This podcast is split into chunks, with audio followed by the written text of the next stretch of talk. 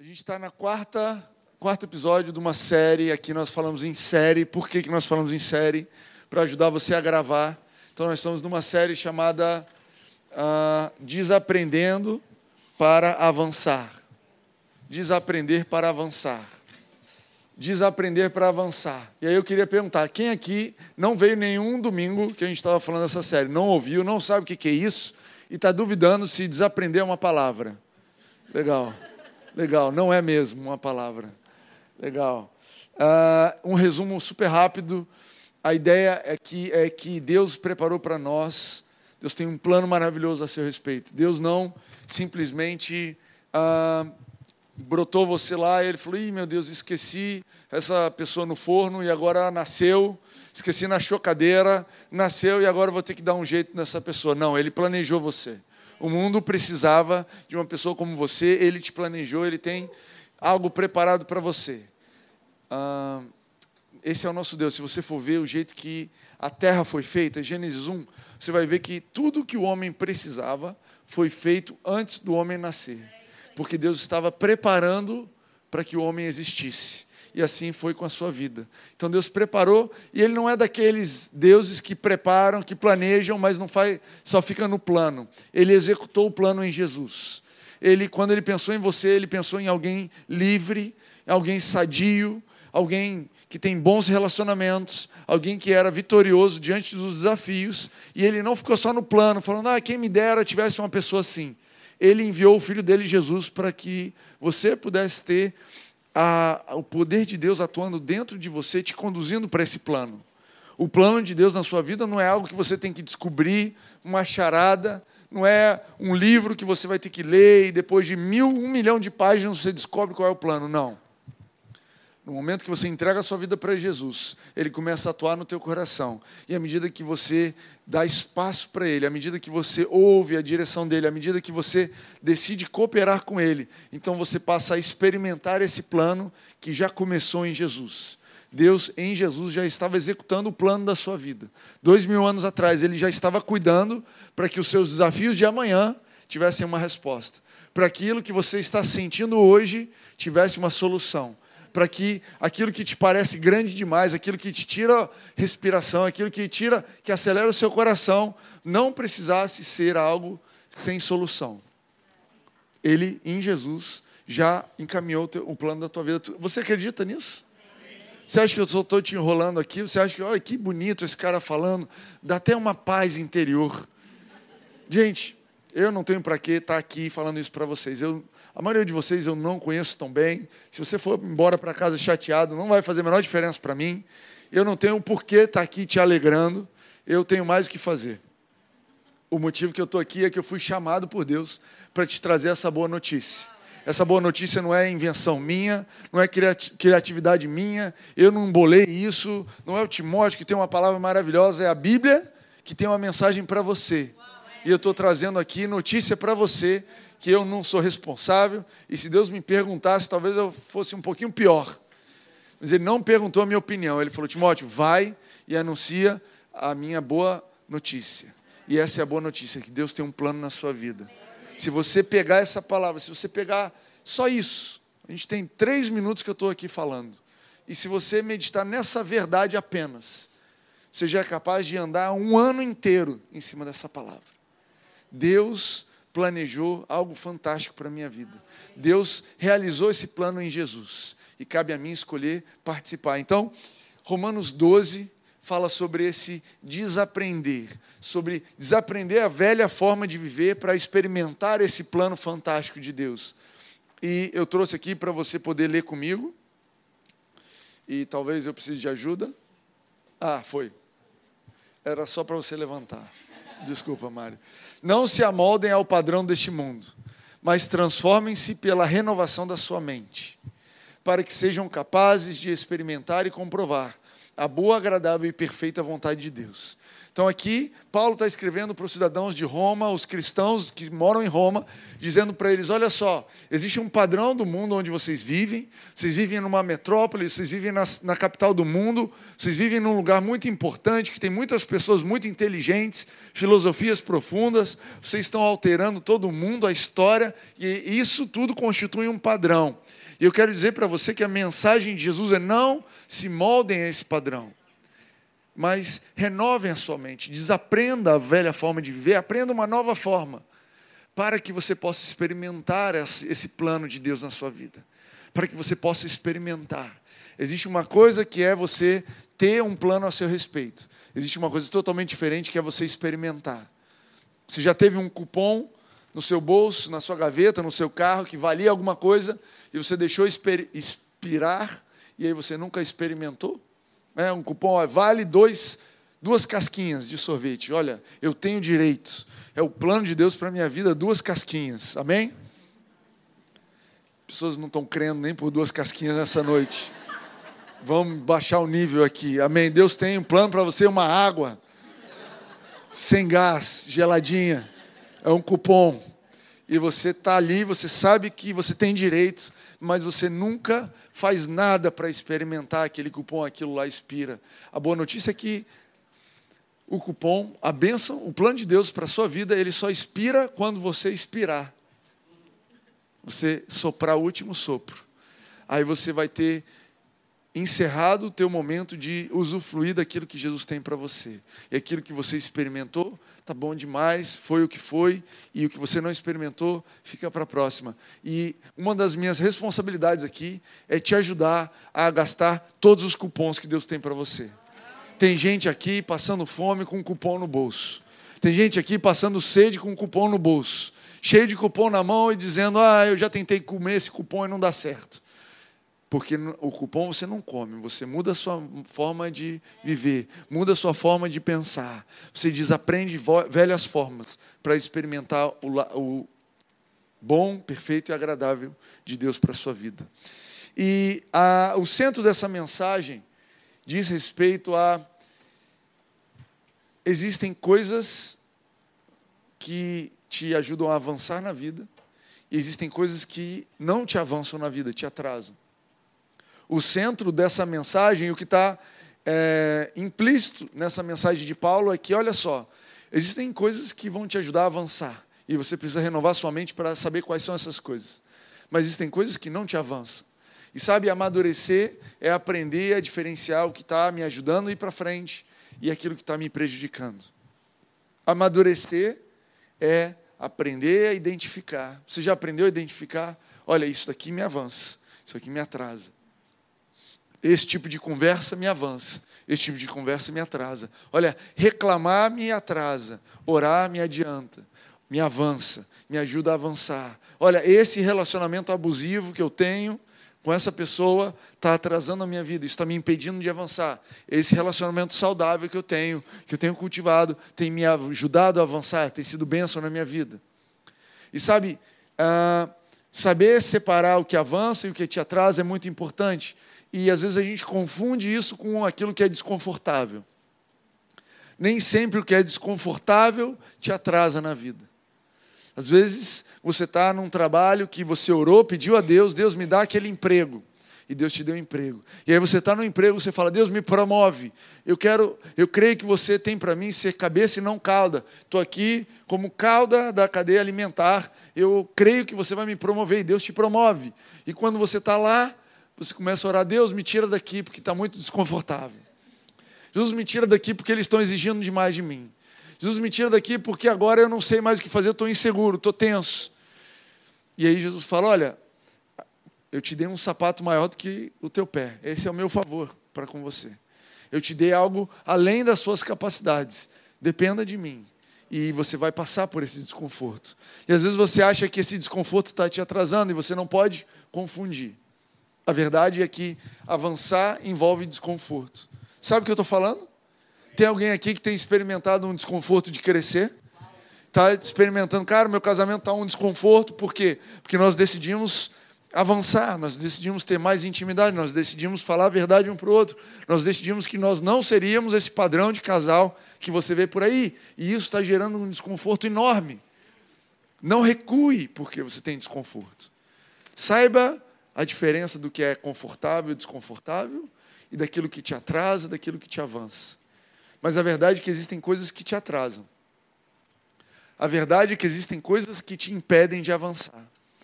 A imagem que me vem à mente sempre é, eu já falei aqui mil vezes, uma pessoa tentando correr com um sobretudo. Ou uma pessoa tentando correr com um salto. A Moisés estava dando a volta ali agora para me entregar a oferta e eu vi ela quase caindo ali. Falei, Jesus, protege essa irmã. Estava correndo com um salto e a saia toda elegante, bonita. Esse pessoal estava em alguma entrega de algum prêmio, alguma coisa assim. Sabe quando você está com alguma coisa na sua vida que está te atrapalhando a correr? A Bíblia fala sobre isso, eu queria ler com vocês. Hebreus 12, 1 e 2 fala assim: Portanto, também nós, uma vez que estamos rodeados por tão grande nuvem de testemunhas, livremos-nos de tudo que nos atrapalha. Uau! Livremos-nos de tudo que nos atrapalha e do pecado que nos envolve, e corramos com perseverança a corrida que nos é proposta tendo os olhos fitos em Jesus, autor e consumador da nossa fé.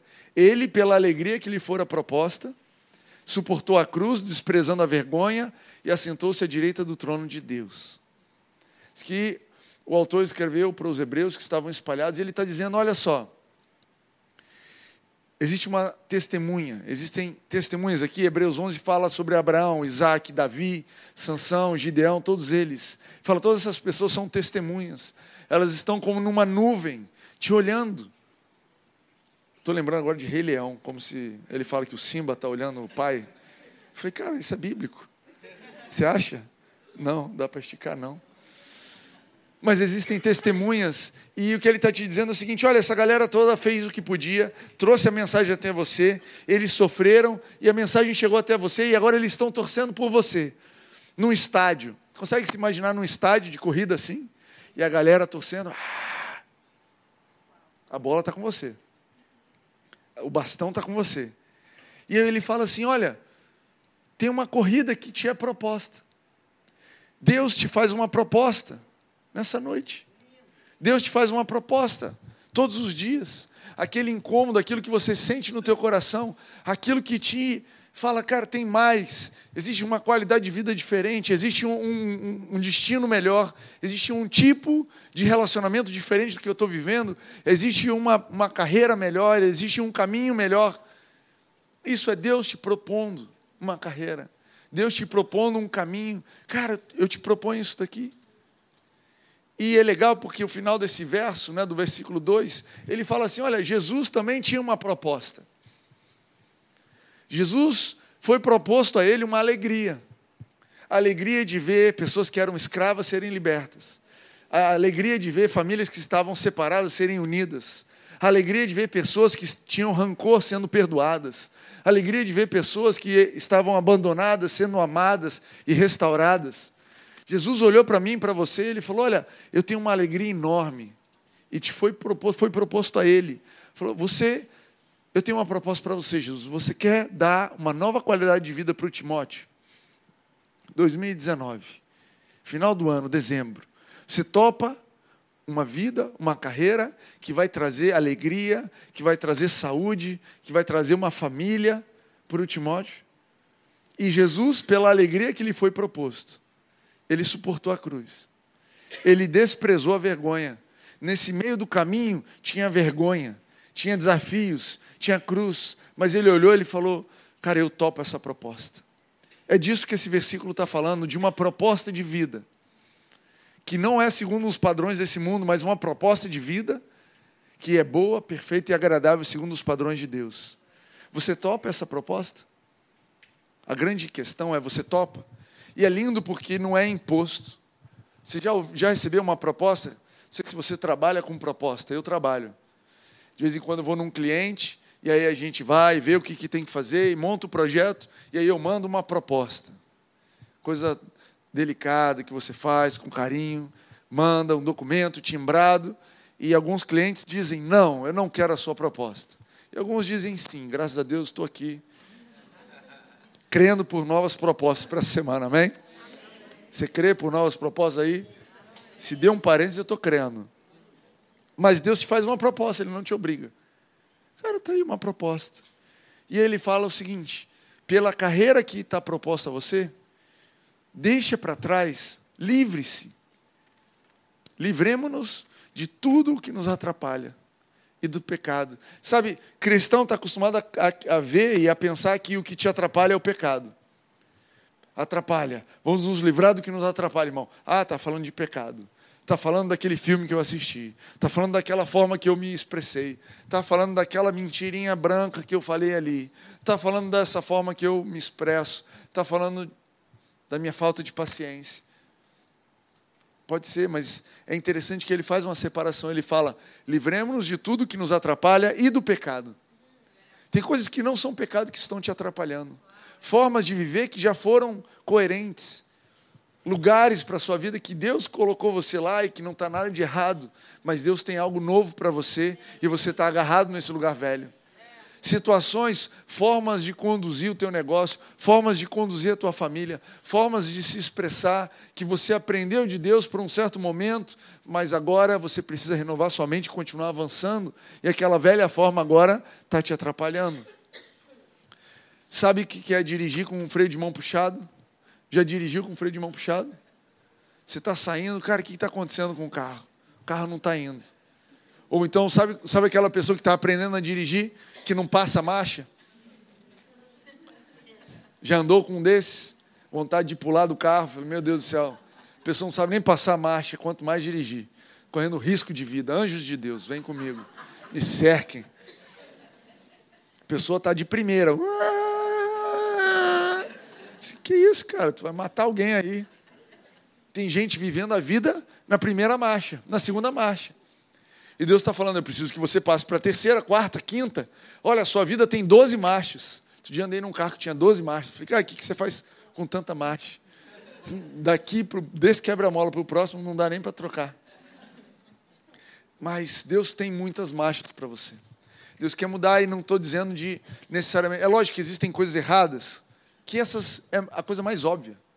Cara, muda, deixa para trás. Você sabe que isso está te fazendo mal. Maus hábitos, más práticas, vícios, é, é, formas de lidar, formas de ser rude, sabe, formas de indelicadas de se expressar, de ignorar o próximo, não ser generoso, como a gente ouviu aqui. Mas existem outras coisas. Enfim, vocês pegaram o recado. E o jeito de lidar com isso, e eu não estou aqui eu não quero passar uma ideia como se fosse fácil mudar.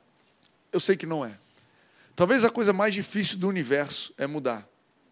Talvez é mais fácil para o homem mandar umas mil pessoas para a lua do que mudar uma pessoa. Não é fácil. Sabe, às vezes a gente ora uma vida inteira para alguém mudar e a pessoa não muda. Você também não muda. Mas nesse verso nós temos aqui a receita, nós temos aqui a direção. É legal, ele fala assim: ah, e corramos com perseverança a corrida que nos é proposta, tendo os olhos fitos em Jesus, autor e consumador da nossa fé. É lindo que ele diz que, olha, eu sei que não é fácil mudar. Eu sei que não é fácil deixar para trás as coisas que te atrapalham. Se você está carregando essa bagagem, é porque por algum motivo você acha que é necessário para a sua vida. Ninguém é do contra por nenhum motivo. Mas existe uma solução que é colocar os olhos em Jesus. Ele é o nosso Salvador. A minha esperança, gente, de mudar, a minha esperança de que vocês não tenham que me aguentar dessa mesmo jeito em 2020, está em Jesus. Eu creio que em 2020 você vai experimentar um novo Timóteo, uma nova pregação, uma nova mensagem, uma nova porção de sabedoria, uma nova porção de cuidado para com vocês. Por quê? Porque eu tenho esperança de ser mudado, de deixar para trás coisas que me atrapalham, com base nos olhos fitos em Jesus. Ter os olhos fitos em Jesus. Ter os olhos fixos em Jesus. Essa é a fonte da mudança. Sabe, se você não está conseguindo mudar, se você não está conseguindo deixar para trás as coisas que ficaram para trás, coloque seus olhos em Jesus. Timóteo, o que, que significa isso? Eu nem sei cadê Jesus, quanto mais colocar os olhos nele. Boa pergunta. Ter os olhos em Jesus é quando você, na segunda-feira de manhã, quando você recebe aquele monte de e-mail, sei se você faz igual a mim. Chega sexta-feira, a minha caixa de e-mail tem um negócio lá que eu posso assim. É, dar um snooze, né? Como é que chama isso em português? Fa silencie isso daqui, faz voltar só na segunda-feira. Aí eu passo sexta-noite olhando para o meu e-mail e falo, ah, não tem nada. Do, sábado de manhã, domingo, olho para o meu e-mail, está tudo resolvido. Aí dá 10 horas, 9 horas da manhã na segunda-feira, pá, 55 e-mails. Aí eu preciso colocar os meus olhos em Jesus. Jesus, você é poderoso para resolver 55 e-mails. Você já tem a solução na minha vida. Você já sabe a resposta de cada um desses e-mails. Alguns desses eu só vou apagar, alguns desses eu vou responder, alguns eu vou encaminhar, avançar para a semana que vem. Mas Jesus, você tem a solução. E aí dá meio-dia e você já está naquela correria de segunda-feira e os olhos fitos em Jesus. Jesus, obrigado porque você é a solução. E aí, segunda-feira, seis horas da tarde, sete horas da noite, quando você está no trânsito, cansado e falando: Meu Deus, ainda é segunda-feira. Eu já acho que é sexta, pelo meu cansaço. Coloca os olhos em Jesus. Você liga o podcast, você liga um áudio, você bota uma música da igreja, você começa a adorar, porque você, olha, a forma como eu vou mudar o meu jeito de viver, a forma como eu vou ver uma perspectiva diferente sobre o que eu estou vivendo, a forma como eu vou deixar para trás aquilo que me atrapalha e avançar para algo novo, é colocando os olhos em Jesus. Amém? Amém para isso aí? Agora, Jesus, ele vai muitas vezes apontar coisas que você precisa mudar. Jesus não é simplesmente aquele cara que vai te conduzir e nunca te falar a verdade. É interessante isso. João escreve sobre Jesus, fala assim: olha, graça e verdade vieram através de Jesus. Sabe, a graça e a verdade são uma só moeda. E esse caminho com Jesus, muitas vezes, ele vai te dizer coisas que você não gostaria de ouvir, que causam aquele desconforto, mas que te avançam. Você já ouviu isso de Jesus? Já foi orar, feliz da vida, Jesus, eu estou aqui para te adorar. Deus, você é bom demais. Eu amo estar aqui no domingo, Joãozinho adorando, cantando. Nossa, parece que eu estou no céu. Jesus fala comigo, me elogia. Você é demais. Jesus vira para você e fala: Cara, eu te amo e eu tenho algo especial para você. Você perdoar aquela pessoa e você, pum, a música para. O mundo fica em câmera lenta. Que isso, Jesus? Pô, cortou o clima, cara. Eu estava te amando aqui estava numa boa, pronto para você me elogiar, cadê a tua graça? Cara, é porque eu te amo que você pode perdoar essa pessoa. Mas tem que perdoar. Você não tem, mas é uma proposta. É uma carreira que eu estou te fazendo, uma proposta. Quero ler uma história sobre isso. Vocês topam ler uma história da Bíblia? Topam ler a Bíblia? Estou impressionado com essa igreja. Coisa diferente que a gente vai fazer hoje. A gente vai ler a Bíblia. Presta atenção, eu fiz aqui um diagramazinho para você gravar. Você vai ver a tensão que leva ao amor, que leva muitas vezes a um confronto, uma verdade. A que leva ao amor, que muitas vezes leva ao confronto, a uma verdade na sua vida. A história é do jovem rico, está em Marcos 10. Tem Lucas, Marcos e Mateus. Escolhi a versão de Marcos porque tem uma parte especial. E diz assim: Quando Jesus ia saindo, um homem correu na sua direção se pôs de joelho diante dele e perguntou: Bom mestre, que farei perder a vida eterna? Você sabe, eu já ensinei aqui para vocês a dica, né? Que Jesus ele é uma transição da velha aliança para a nova aliança.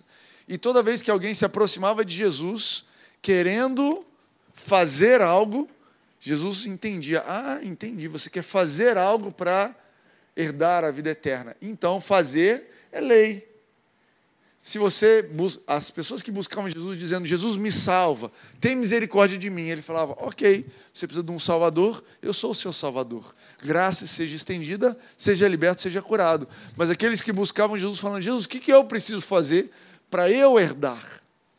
Ah, já entendi. Para você fazer, você tem que seguir a lei. Então você tem essa situação aqui. E mais do que isso, o camarada já chega e bota Jesus no pedestal. Sabe Sabe quando alguém chega te colocando no pedestal? Você entende que não dá para ter relacionamento de alguém que está no pedestal, a pessoa precisa descer para o nosso nível? Você entende que Jesus nasceu no nosso nível? Fez questão de nascer, ele não nasceu na pele natal, não nasceu na clínica São José, ele nasceu numa manjedoura, fora do pedestal, como dizendo, cara, você está comendo poeira aí, eu também. Está calor aí, eu também. Você já parou para pensar isso? Parênteses aqui. Jesus podia vir em qualquer época. Concorda comigo? Jesus podia vir em qualquer época. Morreu na cruz, levou todo mundo para o céu, acabou. Concorda comigo também que ele é o Senhor do tempo, ele está longe do tempo, ele via todo o tempo, tudo que ia acontecer, ele está, ele é o Deus que criou o tempo. Então ele sabia, olha, o mundo vai ser aqui criado, depois acontece isso, Torre de Babel, Noé, bababá, babá, babá, babá. Ele sabia que 2019 ia ter uma invenção maravilhosa, na verdade um pouco antes, chamada ar-condicionado. Aleluia. Vocês já agradeceram a Deus pelo ar-condicionado na sua vida? Sinto que vocês precisam de mais calor. Você entende que Jesus podia vir na época do ar-condicionado? E ele ia morar lá em Israel no ar-condicionado para dormir? Você entende que Deus saiu da, do céu e ele foi morar em Israel na época que não tinha ar-condicionado? Que tinha deserto, que tinha calor. Tu imagina Jesus dormindo, aquela cama dura, que não se compara à cama que a gente tem hoje, pensando, por que, que eu não vim em 2019? Por quê? Jesus veio no normal, no padrão, porque ele não queria ser colocado num pedestal, mas ele queria se relacionar, dizendo: Você está com calor? Eu estou também. Você acha ruim esse calor, ficar suado, dormir à noite desse jeito? Eu também acho. Mas eu fiz isso tudo para me relacionar com você, porque eu pudesse entender a sua oração, porque eu pudesse saber o que você está reclamando, qual é o problema que você está passando, para que eu pudesse ter uma solução para a sua vida. Então o camarada tenta colocar ele no pedestal e ele fala: Opa, por que você me chama de bom? Ninguém é bom a não ser um que é Deus. Cara, eu sou uma pessoa, não me bota num pedestal, não. E aí ele responde: Você conhece os mandamentos: não matarás, não adulterarás, não furtarás, não darás falso testemunho, não enganarás ninguém, honra teu pai e tua mãe. Beleza, a conversa está indo aqui. E ele fala: Cara, obedece à lei. E aí o cara cresce para cima de Jesus. Sabe aquela pessoa que cresce assim, cara, vou botar uma banca? E aí ele declarou: Mestre, tudo isso tenho obedecido desde a minha adolescência. Daí tu já vê que o cara está mentindo. Não tem um adolescente que cumpre a lei. Um adulto talvez, mas adolescente não tem. Não me venha com esse papo, não. Tem um adolescente lá em casa que não cumpre a lei. Fala, eu vivo na graça, pai. Coitado, arrependido de vir aqui. Aí eu queria chamar a sua atenção para isso aqui. Jesus olhou para ele e o amou. O cara botando uma banca, tentando botar Jesus numa, num pedestal. O cara cheio de erro que Jesus sabia.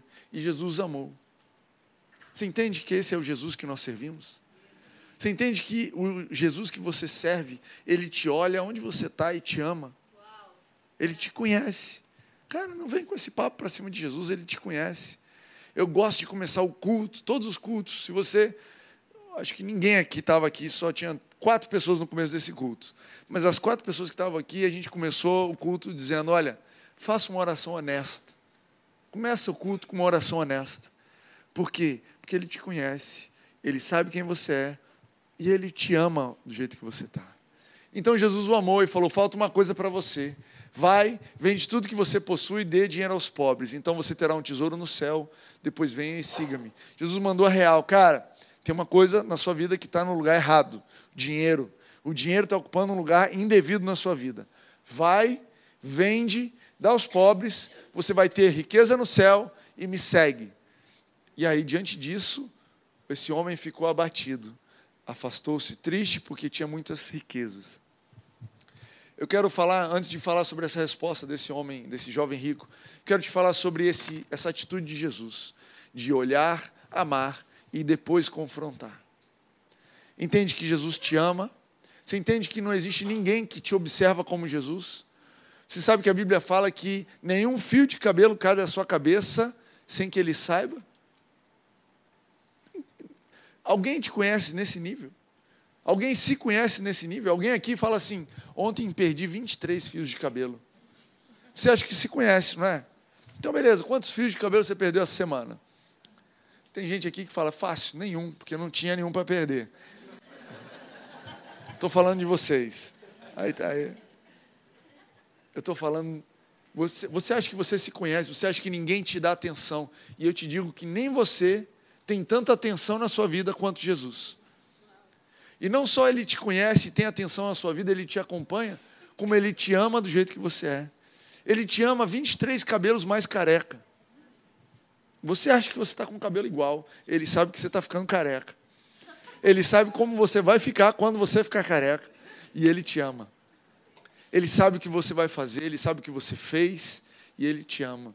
Esse é o requisito para alguém te confrontar. Entende que esse, esse verso bíblico ele te dá um, um, um bom parâmetro, te ensina um princípio de como confrontar alguém? Sabe, a gente vive numa sociedade que ama criticar, não é? Ama falar mal. Na é verdade, você está aqui, você nunca voou um, avião, você nunca, ó, tem um piloto ali. Você nunca voou um avião, você está ali, você já vira para o cara do lado, pô, sou mal, hein? Hum, achei que ele abordou estranho. Era bem para a esquerda, você viu que balançou? Nunca nem foi no cockpit. Orelha queima lá, né? Na hora que pilota. Cara, você está ali numa boa, joga bola? Nem joga bola. E o cara lá, e você fala, até eu fazia esse. Esse aí era de lado. Esse aí, esse cara vacilou. Na é verdade, eu me, eu me incluo nisso. A gente está numa sociedade que ama criticar. Então, se for na rede social, né, que parece que você não está vendo a dor do outro lado, você manda logo, isso está errado. Isso não é assim.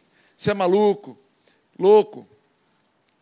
O padrão bíblico te diz o seguinte: antes de você criticar alguém, observe. Antes de criticar alguém, dê atenção a essa pessoa. Antes de criticar alguém, dê atenção. Acompanhe a vida dela. Depois, ame essa pessoa. E aí você tem o direito de criticar. Se você e eu seguimos esse padrão, eu te digo que 99% das nossas críticas vão acabar. Seja porque quando você se aproxima da pessoa para observar, você vai ver que não é bem assim. Você vai ver que, na verdade, aquele pouso estava super difícil, e agora que você foi ver de perto, a pessoa fez um ótimo trabalho, não tem do que reclamar, você estava falando bobeira. Ou então, quando você chega perto e você ama a pessoa, a tua crítica, você fala, cara, não posso criticar porque eu estou vendo como está tentando. Olha, tem até, até tem motivo para melhorar, mas eu estou vendo aqui, olha, olha de onde veio.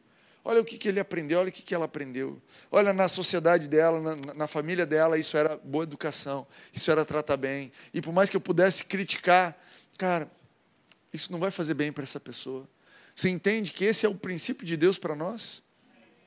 Esse é um princípio de Deus. Eu acredito que a igreja tem uma excelente oportunidade de brilhar nos nossos tempos, mudando essa atitude crítica. Sendo uma pessoa diferente no seu trabalho, todo mundo criticando e você Cara, eu não tenho convívio suficiente essa, com essa pessoa para criticar. Eu não posso dizer nada sobre o trabalho dela. Isso também é um princípio sobre a sua vida. Isso também estende para a sua vida. Pessoas que não te amam, pessoas que não dão atenção para você. Eu acredito que a Bíblia está dizendo que elas não estão numa posição de, de te criticar. Sabe aquela crítica que te abala? Aquela crítica que você está saindo de casa e alguém fala, ah, mas você não sei o que, e aquilo te destrói. Não se deixe destruir por isso. Não se deixe destruir por esse espírito de crítica que existe aí. Para cada um construindo, existe mil pessoas criticando, dizendo que não é assim que faz. Fique firme naquilo que você está fazendo. Siga o teu caminho, não se abale com as críticas. Não se abale com pessoas que não sabem da sua vida e vêm dar pitaco. Não ande com a vida tentando se justificar para todo mundo, convencer todo mundo, agradar todo mundo. Você não foi chamado para agradar todo mundo. Você foi chamado para um caminho, para prestar conta das suas coisas, e quem te conhece, quem te ama, essas pessoas sim podem te criticar. E aí a gente chega ao terceiro ponto, observação sobre essa frase. Jesus olhou para ele e o amou. Saiba quem são as pessoas que estão acompanhando a sua vida. Você precisa ter esses nomes claros na sua mente. Quem são as pessoas que te amam? Essas pessoas você tem que deixar te criticar. Essas pessoas você tem que ouvir quando elas te confrontam. Essas pessoas você tem que buscar conselho. Não viva uma vida isolado. A Bíblia fala assim: não te estribes no teu próprio entendimento, dizendo assim: olha, meu entendimento, eu ando amarrado, eu e ele abraçado por aí. Não viva uma vida isolado. Não viva uma vida isolada. Saiba ouvir conselhos. Saiba quem são as pessoas. É o teu pai? É a tua mãe? Eu te digo, olha, provavelmente teu pai e tua mãe são pessoas que te acompanham de perto e te amam. Existem pais que não acompanham e não amam, mas a maioria dos pais ama e acompanha. E são pessoas super qualificadas para te falar a verdade. Super qualificadas. Busque quais são essas pessoas. Tenha o nome delas claro na sua vida. E busque esses conselhos. Não viva sozinho. Entende isso daí? Esse jovem, ele teve uma oportunidade maravilhosa. Jesus observou, Jesus amou e Jesus confrontou ele. Falou: Olha, a forma como você está lidando com a riqueza não é ideal. E o que aconteceu? Ele ficou triste. Qual é a sua resposta quando você é confrontado? Quando o Espírito Santo te diz: Olha, muda esse caminho, faz diferente. Como é que você se responde ao confronto? Ou você é daquelas pessoas que ninguém pode confrontar? Ou você é daquelas pessoas que ninguém pode te dizer que está errado? Daquelas pessoas que, olha, as pessoas preferem evitar a conversa do que dizer que você está errado. Porque dizer que você está errado é comprar uma briga que não vai acabar. Não seja assim. Esse jovem, ele ficou abatido e triste. Ele perdeu uma oportunidade de ser corrigido, de ser transformado. Percebe que Jesus não condenou. Essa é uma outra observação interessante sobre essa passagem. Tem pessoas que acham que Jesus, quando Deus quer corrigir a nossa vida, e Hebreus 12, né, que a gente falou ali, deixa para trás aquilo que te atrapalha, avança para dizer assim: olha, não fique triste quando Deus te disciplina, quando Deus te corrige. Tem gente que acha que Deus corrige a pessoa mandando uma doença que Deus corrige uma pessoa mandando um desastre, que Deus corrige uma pessoa mandando pobreza. E esse, essa história aqui é maravilhosa para isso, né? Que Deus, Jesus podia virar falar para ele assim: olha, por que você está tratando mal as riquezas? Eu vou fazer você ficar pobre. E aí você vai aprender uma coisa, jovem rico. Mas não é assim que Jesus corrige a gente. Jesus nos conduz através da sua palavra. A Bíblia diz assim, olha, Mateus 7, 9 a 11, eu anotei aqui Diz assim: Qual de vocês, se o seu filho pedir pão, lhe dará uma pedra? Se vocês, apesar de serem maus, sabem dar boas coisas aos seus filhos, quanto mais o Pai de vocês, que está nos céus, dará coisas boas aos que o pedirem. Quem aqui, diante de um filho que está pedindo uma orientação, vai mandar para ele uma doença? Ninguém. Ninguém faria uma coisa dessa. E você vê que Jesus não fez isso com esse camarada. Pelo contrário, Jesus seguiu o que está escrito em João 15, 3, que ele diz assim: Vocês estão limpos pela minha palavra que tenho falado. Ou então em João 17, 17, que diz: Santifica-os na verdade, a tua palavra é a verdade. A forma como Deus corrige, a forma como Deus nos orienta, é como Jesus fez com esse garoto, com esse rapaz.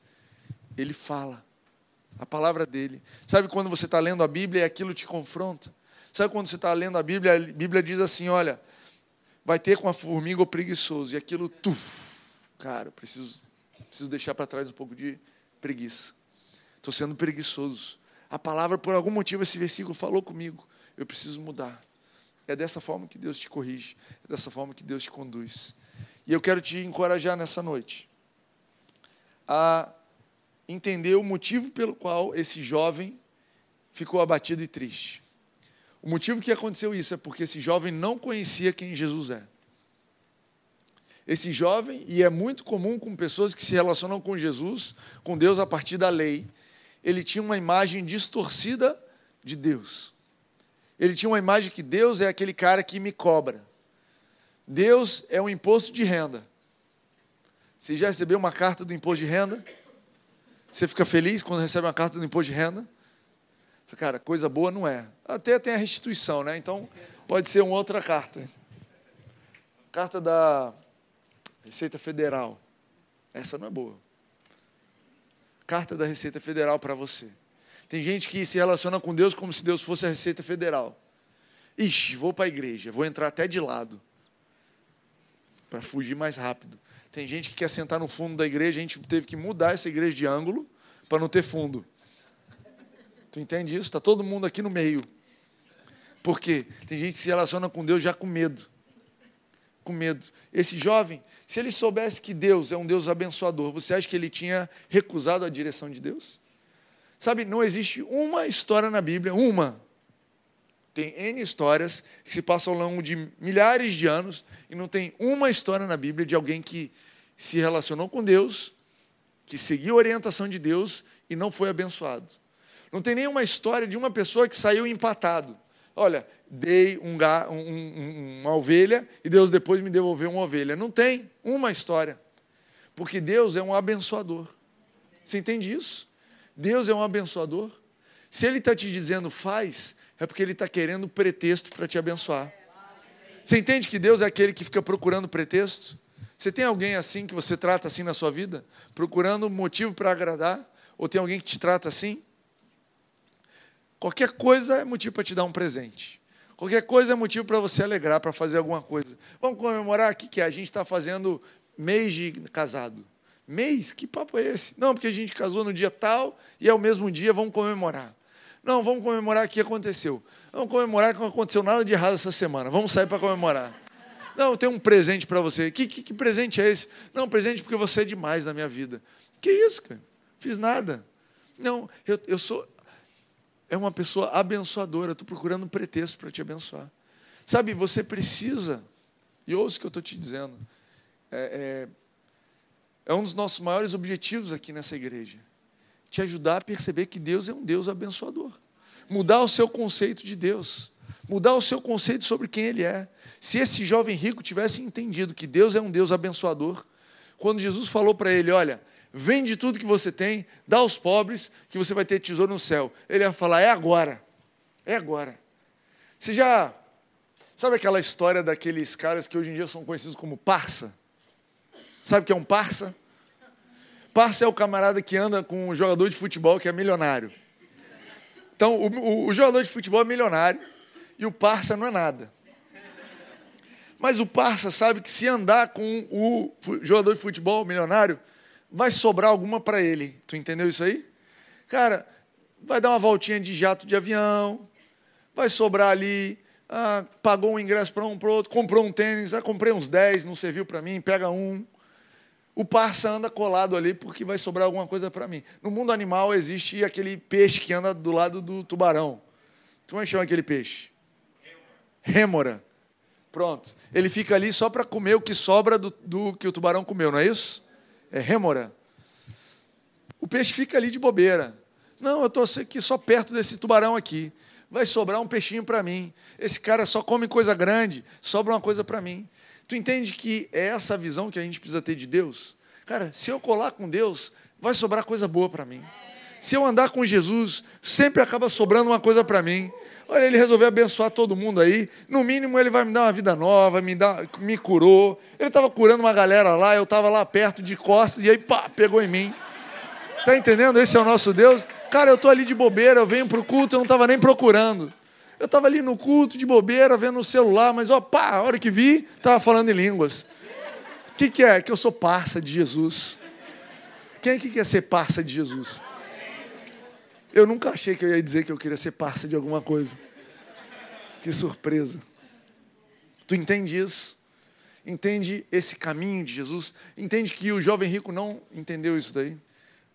Essa mensagem e essa série é para te ajudar a mudar a sua mente, para você entender que Deus tem coisas boas a seu respeito.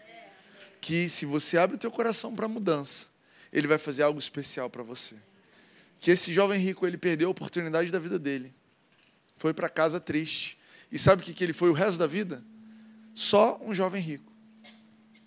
Só um jovem rico. Perdeu. Torço para que ele tenha encontrado Jesus depois em alguma outra situação.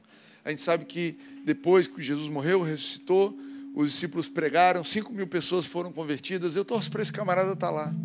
Porque esse é o nosso Deus, você tem uma chance, você não deu conta, você não percebeu, você não tinha entendimento, não tem problema, daqui a pouco vem outra chance. Porque Ele está procurando um pretexto para te abençoar. Ele está procurando um pretexto para encher, mudar a direção da sua vida. E Ele só precisa que você entenda que Ele está de olho em você, que a atenção dele está em você, que Ele cuida de você que Ele te ama e que quando Ele te orienta é para o seu bem. Que quando Ele te orienta é porque Ele quer te abençoar. Ele quer um pretexto para derramar bênção sobre a sua vida. Amém? Vamos ficar de pé? Terminando. Eu tenho falado e, e, na verdade, eu tenho aprendido que esse é o momento mais importante do culto. É o momento que você decide o que você vai fazer com essa palavra que foi ensinada. É o momento que você decide o que você vai fazer com o seu coração. Você vai abrir o seu coração para essa palavra. Você vai ouvir, você vai meditar, você vai tomar uma decisão, você vai falar que bonito, que legal, semana que vem eu ouço mais. Eu quero te convidar a fechar os teus olhos e seguir a tua linha de conversa com Jesus. Eu não quero interferir.